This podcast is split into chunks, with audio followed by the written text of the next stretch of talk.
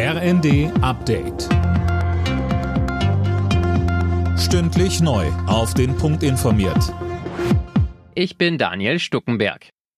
Wegen der völkerrechtswidrigen Annexion vier ukrainischer Regionen durch Russland hat die EU den ranghöchsten russischen Diplomaten in Brüssel einbestellt. Auch Deutschland und weitere Mitgliedstaaten sind diesen Schritt gegangen.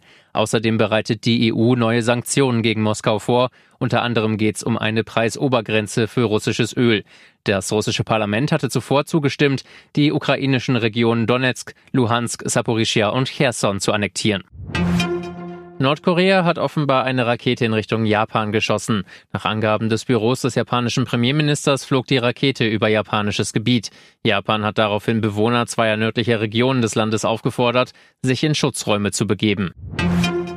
Bei den offiziellen Feierlichkeiten zum Tag der deutschen Einheit in Erfurt hat Bundestagspräsidentin Baas für Zusammenhalt geworben. Auch Kanzler Scholz war vor Ort. Er sagte, es sei zusammengewachsen, was zusammengehört. Außerdem ging er auf aktuelle Probleme ein, wie die Energiekrise. Gleichzeitig werden wir alles dafür tun, dass wir dann langfristig unsere Energieversorgung so sicher organisieren können, dass niemand uns erpressen kann, niemand uns unter Druck setzen kann. Ich bin sicher, wenn wir zusammenhalten, wenn wir weiter zusammenwachsen, dann wird das auch gelingen. Ungarns Parlament hat mehrere Gesetzesänderungen gegen Korruption beschlossen. Unter anderem soll es künftig öffentliche Anhörungen zu Gesetzesvorhaben geben. Ungarn reagiert mit der Reform auf den Streit um die Rechtsstaatlichkeit. Die EU hält deswegen Gelder in Milliardenhöhe zurück.